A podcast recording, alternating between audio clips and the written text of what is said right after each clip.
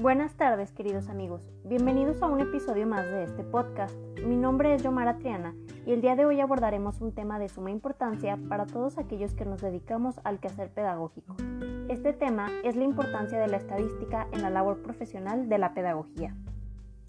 Para dar inicio, primeramente debemos tener claro que la estadística es la disciplina científica encargada de la recopilación, orden y análisis de un conjunto de datos con la finalidad de obtener explicaciones y predicciones sobre fenómenos observados.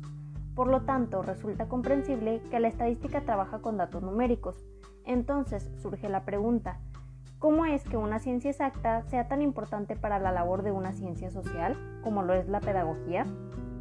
Para dar respuesta a la pregunta anterior, debemos comprender que los fenómenos sociales se componen por un amplio grupo de factores, los cuales pueden ser individuales o colectivos, siendo los primeros características propias del individuo y los segundos factores generales comunes a un grupo.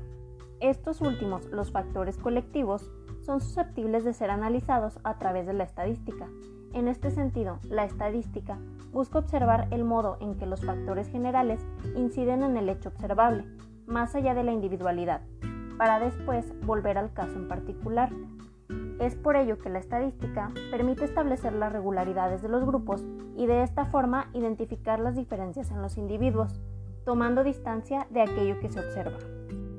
En razón de lo anterior y en palabras de Eduardo Bologna, la estadística en el campo educativo sirve para detectar problemas de determinados sectores de la población o para comparar entre países y entre sistemas educativos diferentes. Algunos ejemplos de situaciones educativas en donde se presenta la estadística pueden ser los siguientes. Número 1. En una escuela primaria, un docente propone un nuevo método educativo basado en las tecnologías de la información. Sin embargo, para que la dirección apruebe la implementación de dicho método, se quiere comprobar la efectividad del mismo, por lo que se realiza una investigación en un grupo muestra. Es gracias a la estadística que los datos arrojados por dicha investigación podrán ser analizados a fin de tomar la decisión correspondiente respecto a la aplicación del nuevo método. Número 2.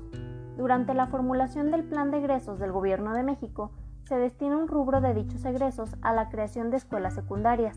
Sin embargo, para saber cuántas escuelas serán creadas en el año, el INEGI realiza una investigación estadística, en donde evalúa un grupo muestra de la población a fin de conocer qué demanda tendrá el nivel educativo secundario para de esta forma tomar la decisión pertinente en cuanto al número de escuelas que habrá que crear.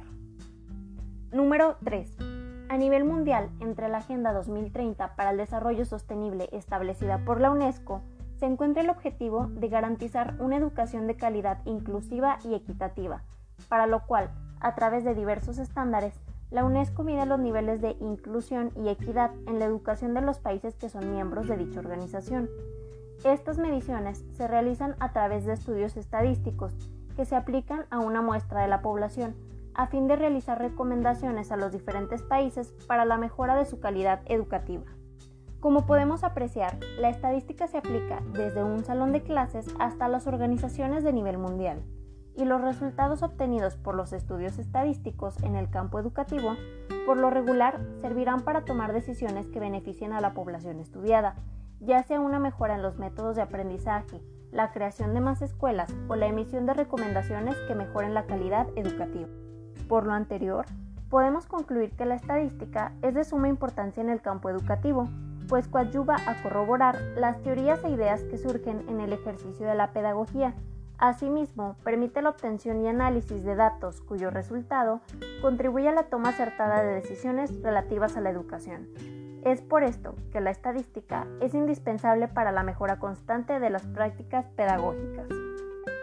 Espero que este episodio haya sido de su agrado y les agradezco haberme acompañado una vez más. Nos vemos hasta el próximo capítulo.